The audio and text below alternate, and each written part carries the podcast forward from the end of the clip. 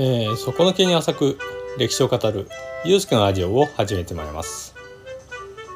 今回紹介するのは毛利元就についてです。どうぞよろしくお願いします。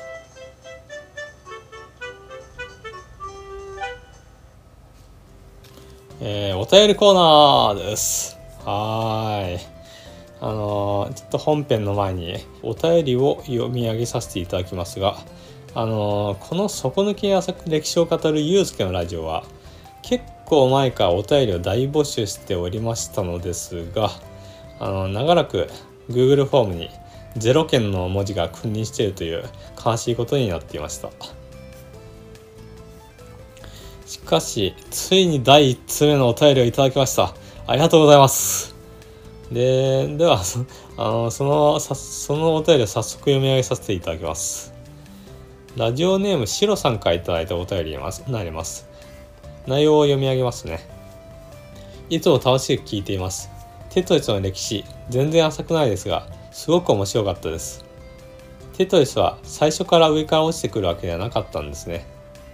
そして権利の問題でいろいろあってと、世界的なゲームだからこその歴史なんですね。Windows にデフォルトで入っていたソリティアやマイスイーパーなどにも歴史があるんだろうな。フリーのものでもいろんな人が関わって我々が遊べているんですもんね。いろいろ考えさせられました。セミヤマさんとのコラボ会もそれぞれいつも一人でお話しされているお二人だからこその新鮮さがあってお二人の緊張しているのを伝わってきてすごく面白かったです。自分は弟と絶対にこんなに話せないです。歴史的な人物から今回のテトリスやコーヒーのような日常のものの歴史まで幅広く扱っていて面白いです。これからも配信楽しみにしています。いやー、嬉しいお言葉ありがとうございます。あの、最近やったテトリス界について語っていただいてますね。あのー、ツイッターで兄からも面白いって褒めていただいたんですけど、シロさんにも本当楽しんでいただけて嬉しいです。まあ、テトリスみたいな、今では当たり前のようにある落ち物パズルも、まあ、実は奇跡的な発明の連続の結果だったという話で、まあ、総合権利争奪戦とかもあって、まあ、テトリスというゲームには凄まじいドラマが込められていたんだなって勉強していて、私もすごく面白かったですね。で、セミアンさんって方は私の兄貴なんですけど、あのー、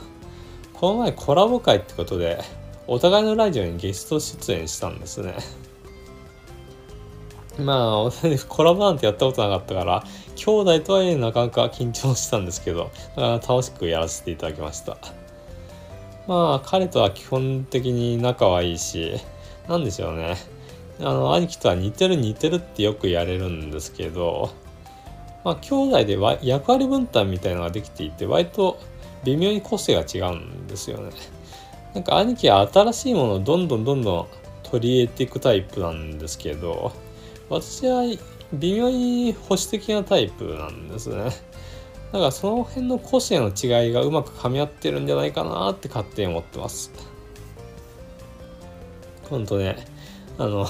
いろんな歴史を扱って面白いですなんてすごく嬉しいですね。ありがとうございます。で、このシロさんについて少し私の方からご紹介させていただきたいのですが、まあ、このシロさんという方はあの生物をざっくり紹介するラジオ略して仏作というポッドキャストのパーソナリティをされている方で、まあ、その名の通り生き物をあの面白おかしく紹介してくださるラジオなんですね。で最近全100回と切りのいい回数で、まあ、非常に大団円の最終回を迎えたことでポッドキャスト界隈では話題になっていたんですが1年で100回も放送するって本当すごいなって思います あこのラジオ半年以上やってるけど、まあ20回ぐらいですもんね だからすごいなって。で、仏作、仏作さんは6人のメンバーの方々で、はいや回してやらってらっしゃって、まあ、いつも大体2人で雑談を交えて動物植物や化石なんと架空の生き物まであ人類までも紹介してくださっている。本当幅広くね生き物を紹介してくださるんですけど。最初に聞いたのは確かもみの木の回で動物以外も扱うんだと思って聞いていたんですけどクリスマスの思い出みたいなところから始まってそれから学術的な話もコアな話なんかもしてくださって。でまあ当時がっつりリハビリ中だった私には非常に聞いていて心地よかった覚えがありますね。あとなんか親子で仏作さんのリスナーをやってらっしゃる方が寝る前とかに仏作ごっこを知ってるって話聞いた時はすごいなーって思いましたね。ほんと小さいお子さんが真似したくなるぐらい魅力的なコンテンツってことですもんね。いやあんな感じで非常に素晴らしいラジオなんですが特にシロさん自身からあの大人になってからも勉強しようって意欲はすごく感じられて聞いている私は刺激をいただいておりますね。本当。で今回シロさんからは私が勉強するのにおすすめの歴史人物の欄も記入していただきました。えー、それも読み上げさせていただきます。自分の保育園からの友人が大学時代に新井白石について研究していてすごく熱心に話してくれるんですが歴史に興味がなかった自分は全力で聞き流していてどんな人なのか何時代の人なのかすら全く覚えていません。かっこ最悪ですね。わらわら、えー、幼馴染だからこその対応です。許してください。歴史に興味が出てきた今ならその面白さについて理解できるかもしれません。いつになってもいいので是非いつか底根気に浅くこのタイトルを矛盾しているようで面白いです。紹介していただきたいです。よろしくお願いします。えー、とのことです。ありがとうございます。今新井白石さんですね。えー、私はあんまり知らないんですが江戸時代中期に一時清純中枢になった人物ですよね。多分評価の難しい人物ではあると思うんですけど幸いにも新井白石さん自身の著作がたくさん残ってるんですね。なかなか著作が残っている歴史人物っていうのは少数派だとは思うんですけど勉強しがいのある歴史人物になりそうですね。そんで新井白石に詳しいお友達がいらっしゃるんですね。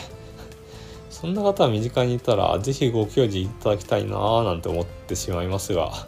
えー、ラジオで得た知識をもとにシロさんがお友達シロさんとお友達の話が盛り上がったらすごく嬉しいんで買った本を今から少しずつ読んで勉強してそのうちラジオにできたらなと思いますこのように私におすすめの歴史人物や出来事を教えてくださるということは、まあ、そのうち勉強する可能性が高いということになるので、まあ、事実上リクエストコーナーになってるわけですね。まあ、そういうわけで、ぜひ皆さん今後もふるってご応募ください。えー、それでは、しおさん、お便りありがとうございました。本編の毛利元内の紹介に移りますね。よろしくお願いします。で、毛利元内なんですけど、あの、まあ、戦国時代の初期から中期にかけて、本当に長い期間、中国地方でまあ活躍して大大大大名にまで押し上げていったっていうまあなかなかすごい人物なんですけど何でも森本内さんを勉強する気になったかっていうとなんか兄からあの戦国武将診断みたいなアプリを教えてもらったんですね。なんかいくつか選択肢があってその選択肢を全部こなすと自分がどの部署のタイプの人間か分かるっていうなかなか面白いアプリなだったんですけど 私伊達政宗を引いたんですね で結構喜んだんですね。いやだって伊達政宗って言ったら戦国武将系のソシャゲで100%イケメンに書かれるタイプの武将じゃないですか。ちなみに兄貴が毛利元就だったんですね。ああ、兄貴らしいなあと思ったんですが、あそういえば俺言うほど毛利元就のこと知らないなあって思って、それがきっかけで毛利元就の本を買って読んでみたんですね。まあ、兄弟の団結を説いた3本の矢のエピソードや、まあ、慎重に事を進めるタイプの政治家ということで、まあ、印象通りといえば印象通りだったんですけど一つ思ったことがありまして、まあ、何かっていうと人殺しすぎだろって 思ったんですねいやね三国志の曹操みたいに人民を虐殺虐殺するようなタイプの政治家じゃないんですけどだからあくまで権力闘争の中の謀略で人を殺してしまうタイプの人だったんですけど、まあ、その機会があまりにも多いために、まあ、かなりダークなイメージがつきまとう人なんですね。そんな毛利元就ですが秋の国今でいう広島県の黒人領主毛利広元の息子として生まれました。確か生まれた年は1497年ですね、まあ、戦国初期のに生まれた人物なんですが、まあ、そんな、えー、そんな毛利元なんですけどなんか毛利元に住んでる秋の国ですけどなんか武田信虎を扱った回でおい山梨県だけこんなに戦国時代って群雄割拠してたのかよって驚いた話をしたと思うんですけどまあ今でいう広島である毛利元就の住んでいた秋の国のあの勢力図を見るともっと複雑なんですね。なんかさっきもシロさんがおっしゃってくれたあの Windows にデフォルトで入っていたマインスイーパーっていう地雷を撤去するゲームがあるんですけどあれの初級が、まあ、山梨県である甲斐の国だったら毛利元就のいた広島県である、えー、秋の国は、まあ、マインスイーパーの中級ぐらいには群雄割拠してるんですね。まあ中級とか私普通にクリアできませんからね 本当に で元就が生まれた頃は、まあ、応仁の乱っていうすごいグダグダな戦乱が終わってしばらく経った室町時代後期になるんですが、まあ、西には毛利家の何十倍下手をすれば100倍は巨大勢力である大内家が君臨していてまあ、東にも巨大勢力細川家が割と政権を牛耳っている状況だったんですね。そして両者の間のせめぎ合いの中で、まあ、元内の親父さんの広毛利広元さんはまあ パワハラを受けまくってめちゃくちゃストレスを溜めてたんですね。まあ、頭を下げまくらざるを得なく、まあ、無理難題を突きつけられてもうすごいストレス溜まってて、まあ、それで広本さんは辛い現実を忘れるために酒の力を借りるようになったんですね。ちぐしゃやってられるかバカ野郎ってな感じで、まあ、そのうちに酒で体がやられてなんと39歳という若さに亡くなってしまうわけです。まあ、それから元内の兄貴であるあの毛利沖本が若くして、まあ、毛利家当主になるんですが、まあ、隣の巨大勢力である大内家が足利将軍家の家督争いのために、まあ、京都に出兵するってことになりまして、まあ、毛利沖本は大内家当主大内義興の配下として、まあ、すげえ嫌だけど、まあ、はるばる京都まで出張に行くことになりました。まあ、それで最大の保護者である兄が遠くに行ってしまったことで、まあ、当時まだ幼かった毛利元就さんは、まあ、自分の領地で留守番をしていたんですけどなんと家臣の井上元盛という男に、まあ、領土を横領されてしまったんですね。でそれで領主にもかかわらず、まあ、毛利元就は地位を失ってしまってで領民に古事記と呼ばれて蔑まれていたんですね。この落ちるところまで追い詰められた経験が毛利元就の人生に凄まじい闇を作ったんですね。まあですがそんな絶望的な境遇の元就を救ったのがママ母である杉の大方という女性だったんですね。まあ、元就の実母は早くして亡くなっていてまあ親父さんである広本も、まあ、さっきさっき話した通り死んでしまっていたんですがこの杉の大方というママ母が再婚もせずにあの血のつながってない元就を徹底的に守ってくれたんですね。まあ元就さんはここれからも悲惨な思いをたくさんすることになるんですけどダークな面がニョキニョキと育っていくと同時にこのママ母のおかげで情愛の部分も育まれることになるんですね。でまあ戦乱が続いた中そのうちに大内家の旗色が悪くなると毛利家当主である沖本は付き合ってられるかよと思ってまあ国に帰ってくるんですね。元内としてはすごい嬉しいことなんですけど その後に大内家はしっかり巻き返してきたんで、まあ、勝手に帰ってしまった毛利沖本さんの立場は、まあ、相当に悪くなるんですね。まあ、彼自身は戦もうまくてそこそこ有能な君主であったのですけど親父と同様ストレスフルな生活を送っていたため、まあ、例によって先の力を借りるようになって「ちくしょう俺の人生こうなんか」ってな具合に荒れている間に、まあ、体がやられて 24歳という若さで亡くなってしまうわけです。まあそんなこともあって毛利元就さんは「酒はやばい」って気づいて、まあ、生涯酒を慎むようになりましたでこの時点で沖本さん亡くなった沖本さんの息子である高松丸という子供は、ま、わずか2歳だったんで、まあ、政治なんてできるわけがないんですね。まあ、それで毛利元就は甥っ子の後見役として彼もまた19歳の若さで毛利家を担っていくことになるわけです。まあ、そうは言っても周りは巨大勢力に囲まれていてまあ例によって大内家には無理難題突きつけられるだけではなく逆側には、まあ、東の方には天子常久というあの戦国最強クラスの大名が新興勢力として巨大化していてこの2勢力の狭間で秋の漁師たちは散々に振り回されるんですね。しかも元内さんのいる毛利家の家中でも権力争いがあって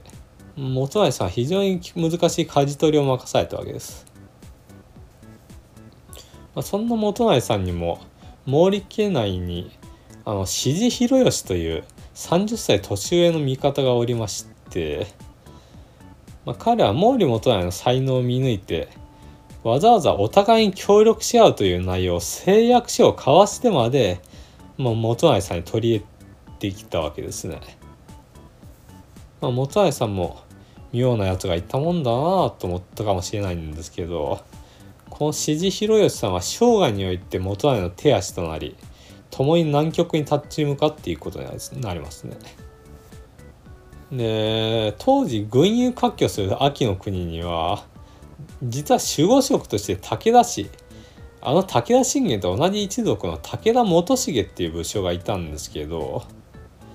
まあ戦国時代当時は大内家に従う一勢力が落ちぶれていたんですね。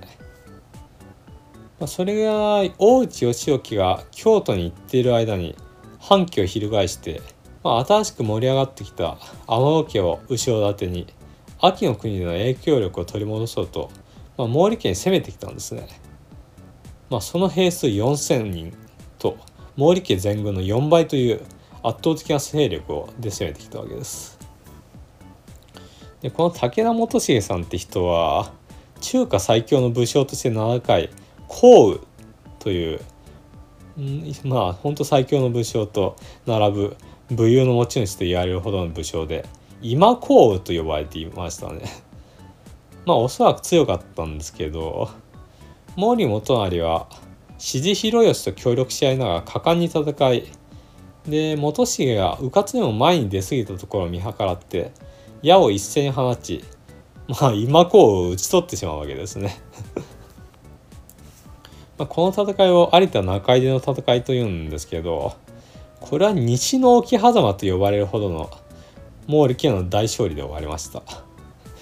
まあ東ちゃんオリジナルの沖縄ハザーの方がもっとずっと後の話ではあるんですけどね で毛利元就はこうして確固たる実績を作ったわけなんですが大内家の家来のようなちっぽけな勢力であることは変わらなかったんですね。それで思い切って大内家を裏切って天尾家に寝返ったわけですね。まあ 最近の新興勢力の雨雲に突き従ったわけなんですけど、まあ、こういう あの身の身の軽さみたいなのはねだんだん毛利元就の本領が発揮されているわけですがただ実は大内家もひどかったたんですけど天野家はもっとブラック体質の大名だということをまあ毛利元就はそれから思い知らされることになるわけです。で毛利元就は天野家に従って鏡山城という城を攻めていたんですけど、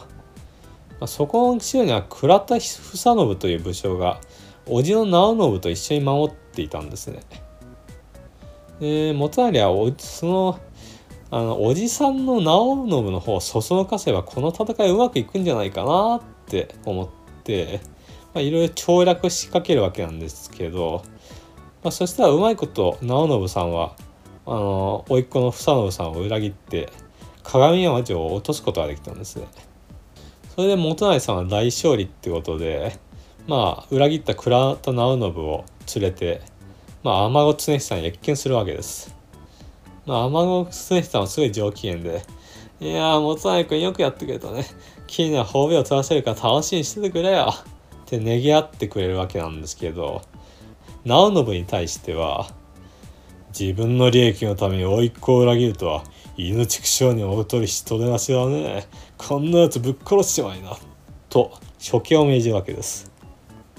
まあ、褒美をもらえると思っていたのに直信は話が違うじゃないか。と命乞いするわけなんですけどまあスパッと殺されてしまうわけです、まあ、それを見ていた元就はなんてこった。と呆然とするしかありませんでした。そもそも天賀常久さんから言ってあ裏切りを繰り返して今の地位にいる人物なわけで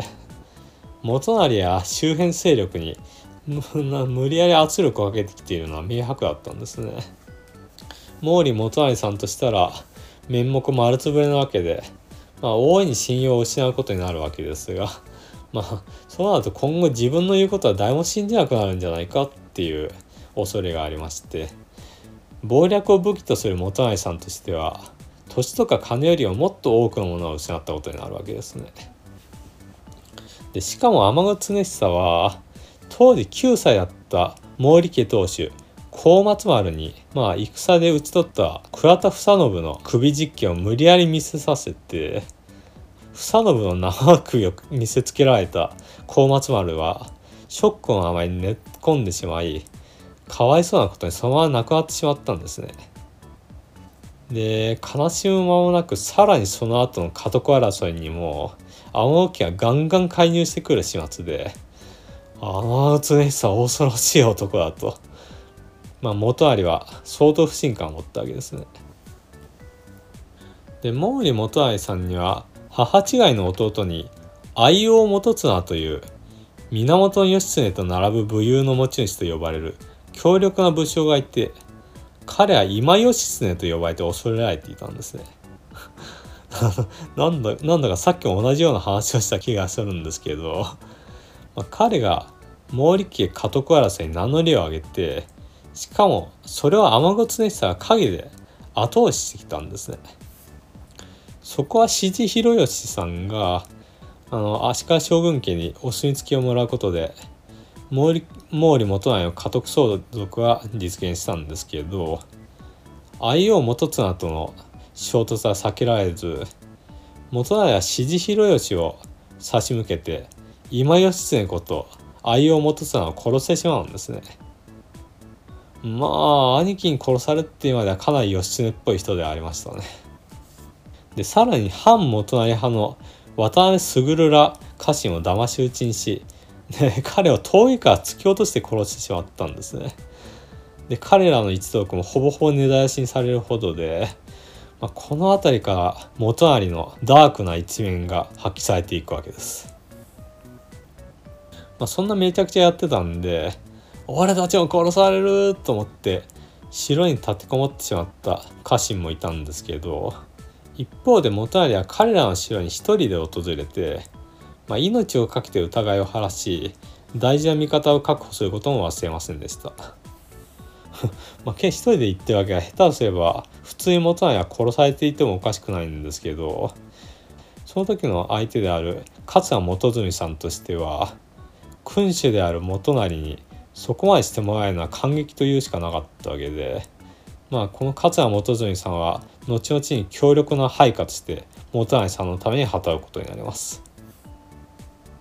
で毛利元就さんは謀略家として有名ですけど結構戦もうまくて天野家と大内家の争いの中でしばしば活躍するようになるんですね。それで敵方だった大内家からの評価が良くなったところで今度は天子を裏切って大内家側に寝返ることになるんですね。もう罪悪感とかゼロなんでガンガン裏切るんですけど あのモザイさんからすればブラック企業の青家を離反して気持ちが軽くなったぐらいかなって思うんですね で元成さんの勢力は徐々に大きくなっていって、まあ、ただその頃人生も彼も半ばに差し掛かり思い返せば父と兄はストレスフルな状況の中で廃人してしまい守るべき兄の息子も死なせてしまい弟まで殺さねばならなかったと。でその結果毛利元就さんは家族に対する情を人一倍求めるようになったんですね。まあ、だから妻や子供たちのことを本当に大事にするようになったんですね。その一方で敵に回った相手に対しては情け容赦のない戦国武将へ成長していったわけです。まあ、一方で天子常久の家である天子家でも、まあ、家庭内の不幸が続いたんですね。あの天子常久の長男は戦死してしまってで三男は三男はなんか不満を持ってたのか反乱を起こして結局常久自身の手で殺さねばならなかったんですね。で常久は首だけになった息子の顔と対面した直後、まあ、精神的に壊れてしまって、まあ、家督を孫の春久に譲ることになりましたこの天子春久って人も、まあ、常久に劣らずなかなか優秀な方なんですけど、まあ、この時点ではまだまだ若いかったんでまあ、大内型の陣営にいた毛利元就に対して結構強引な戦を仕掛けてくるんですね。まあ元橋さんとしては結構絶対絶命の危機だったんですけどこの戦いは、まあね、もも元橋さんが粘りに粘ったところで、まあ、大内家からの援軍がやってきて、まあ、それで天子春久さんは大敗してしまって大事な武将をたくさん失うわけです。で勢いの前に今度大内家の方が、まあ、当時大内義高っていう君主君主になってたんですけどまあ、天春氏さん本拠地である合算戸田城に攻め込んだんですね。ただこの合算戸田城が非常に有名な硬い城でしてでこの時は天春氏がひたすら粘ってそのうちに大内家の方の武将を調略で切り崩していって逆に大内義隆さんの軍が壊滅してしまい戦いに参加していた毛利元就ももう部下身代わりになって食い止めなければ殺されていたほど追い詰められたんですね。でそれで天沖はまあ息を吹き返すんですけどあそもそも天御家には春久の叔父である天御国久とその息子が率いる新宮党と呼ばれるめちゃくちゃ強い精鋭部隊がいたんですね。まあ、まとめぶつかりはまず勝てないレベルででこの国下さんって人は「信長の野望」というゲームの中でも中の上ぐらいの能力値を誇る、まあ、エースと呼んでもいいぐらいの強い武将なんですね。で君主である春久も優秀な方なんで、まあ、ゲーム内では下手すれば大内家より強力な勢力だったりするわけです。まあ、だからこの時点の毛利家としては容易ならざる敵は目の前に立ちふさがっていたわけですね。でその間に毛利元就は結構えげつない政治をやってたんですね。まあ秋の国のまあ同じレベルぐらいの領主である吉川家と小早川家にそれぞれ次男の元春と三男の高影を養子に出したんですけど、まあ、元春はそれらの家を乗っ取ってしまいます。もともと吉川家の当主だった人に至っては必死に命乞いをしているのに息子ともども粛清し小早川家の当主は仏門に怒られることで命は助かったものの反抗する家臣たちは容赦なく殺しました。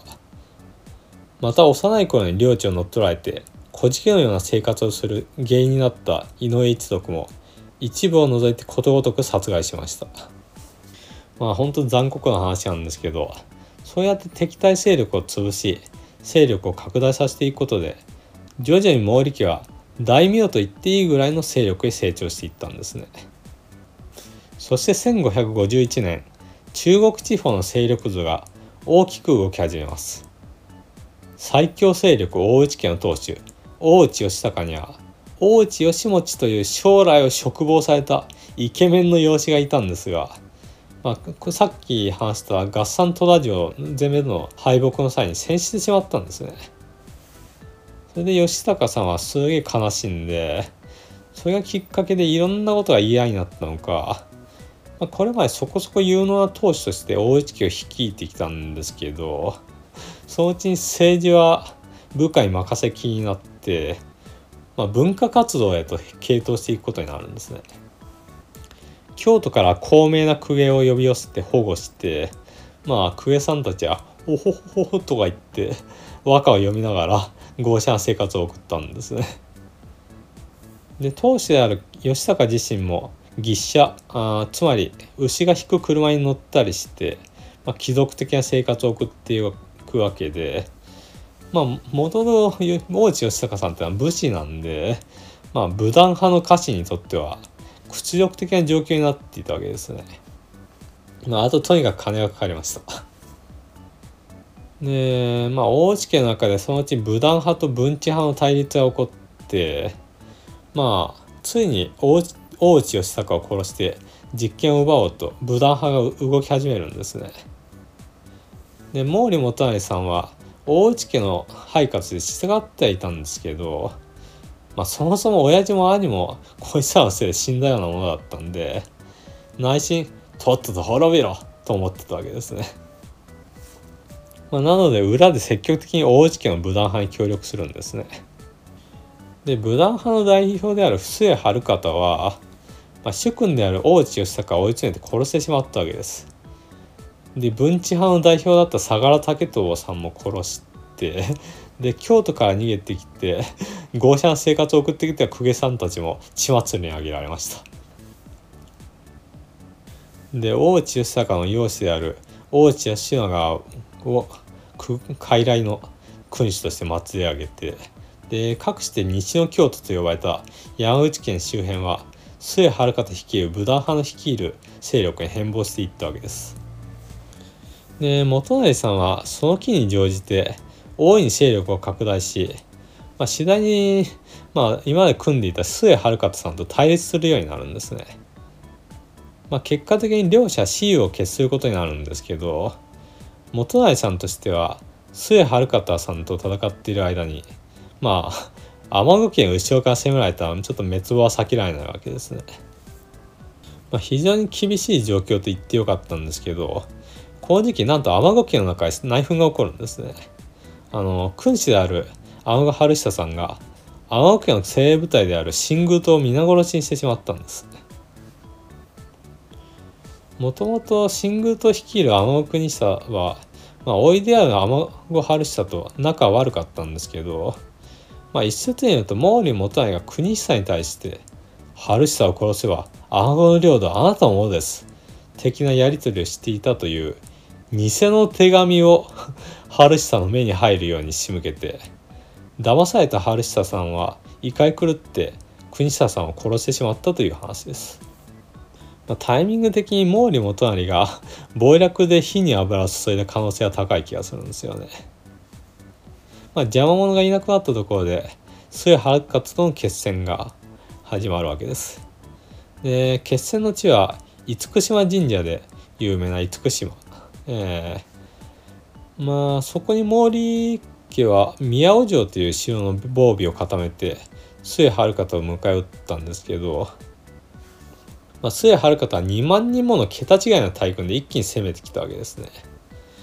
で大内家は水軍も強いから、まあ、そもそも毛利家は船の数で絶対的に負けてたんですね。でそこで毛利元就は当時瀬戸内海に海海賊家業で勢力を築いていた村上水軍と手を組み彼らが提供した船に乗って嵐の中海を渡り軍を2つに分けて厳島に上陸しましたまあ片方の軍が城の援護に向かってもう片方は宮尾城を攻めている末遥方の背後に一気に攻めかかったんですねまあこの嵐の中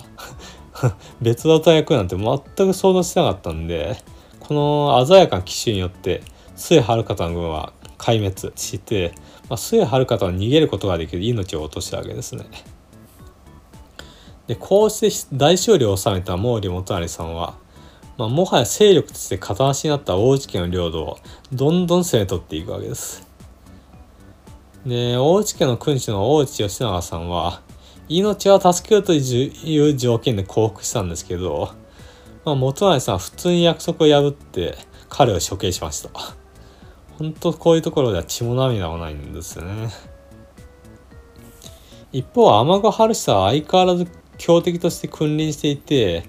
戦いを挑んでもなかなか勝てなかったんですけど、1561年に、まあ、天子春久が47歳で急死します。でその息子の義久は21歳で天尾家の君主になったんですけど、まあ、そうなるともう経験の差がものを言って元成さんはついつい天尾家の勢力を切り崩していくんですね。そうは言っても合算戸田城攻めはなかなかうまくいかなかったんで、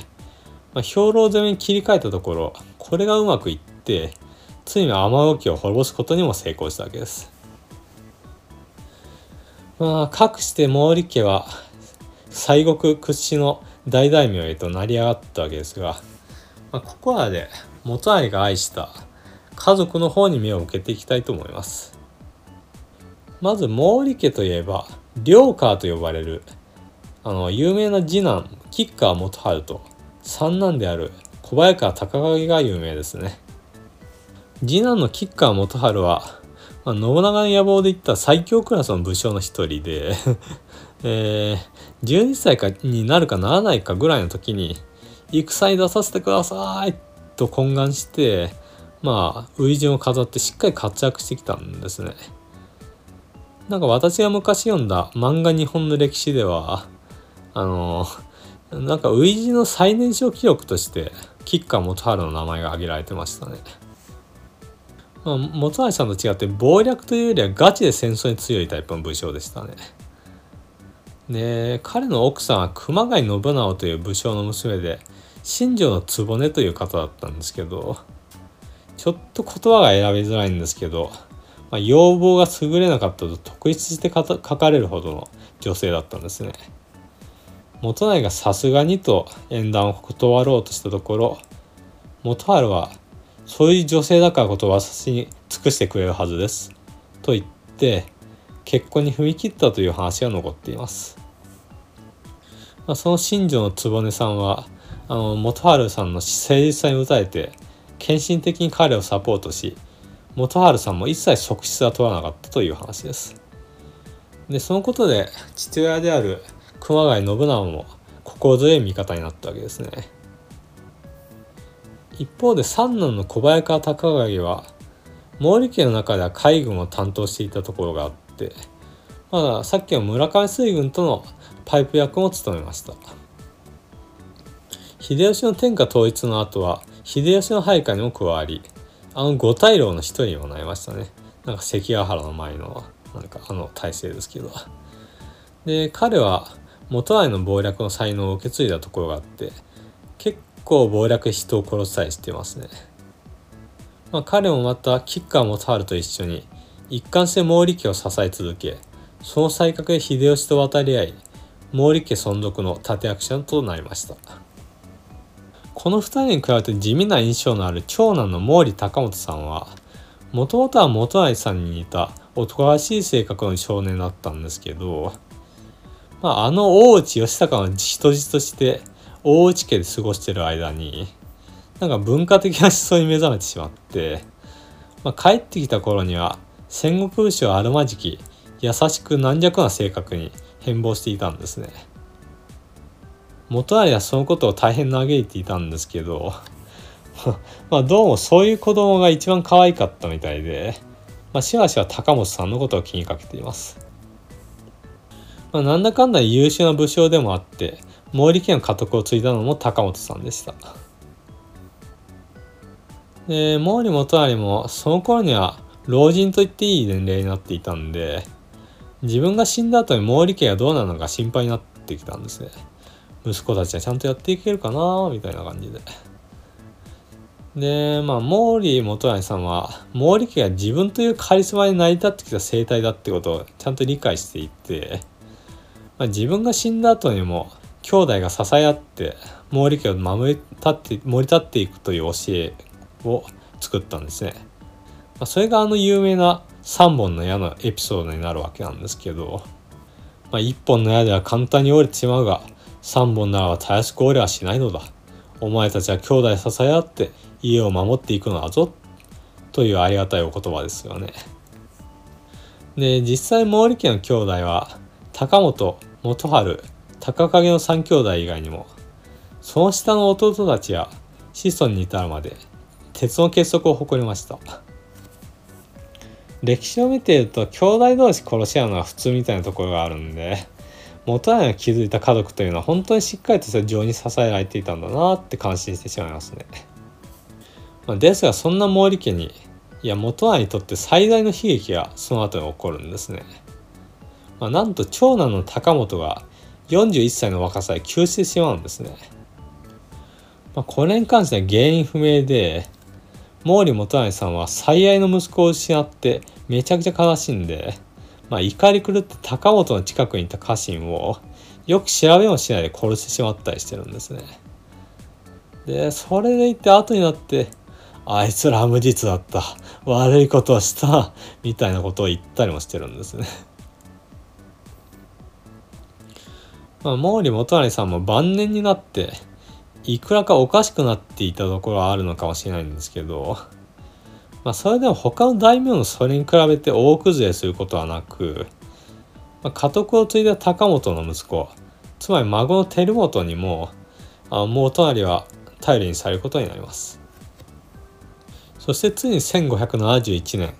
毛利元就は74歳で亡くなります、まあ、晩年は九州の大友家と対立したり、まあ、滅ぼしたはずの天尾家の残党が敵対勢力として復活したりまあ、さらにあの織田信長の魔の手も近づいてきていて、まあ、決して毛利家が安泰というわけではなかったのですが、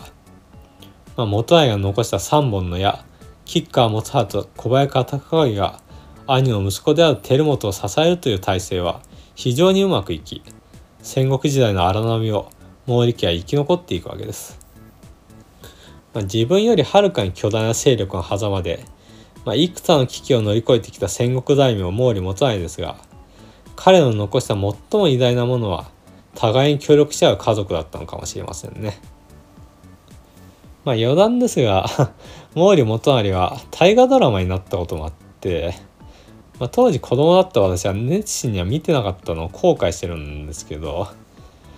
まあ親父が見ているのをチラチラ横で見てはいたんですね。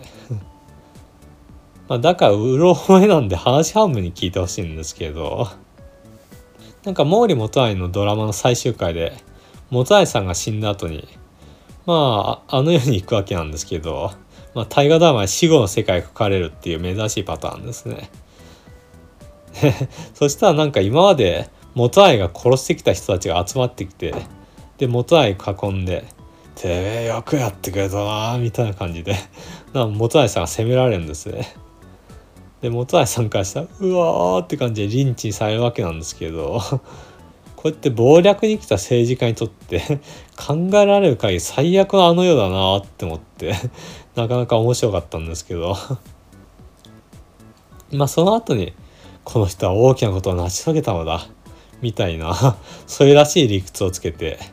まあ、元橋さんはまあなんとかみんなから許されたような覚えがあります。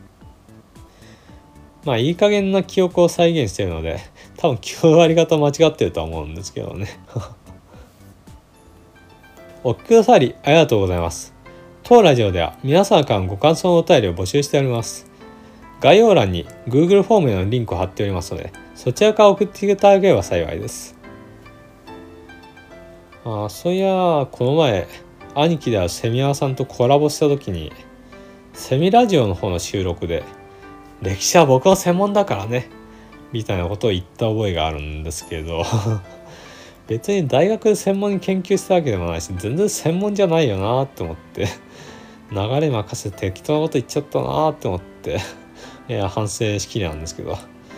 いや専門じゃねえだろって突っ込まれたら「えー、ごめんなさい」っていうしかないですね。はい。まあ詳しくないというのは事実なので今後も歴史の勉強を続けていきたいと思います、えー、では今回はこの辺で終わります。どうもご視聴いただきありがとうございました。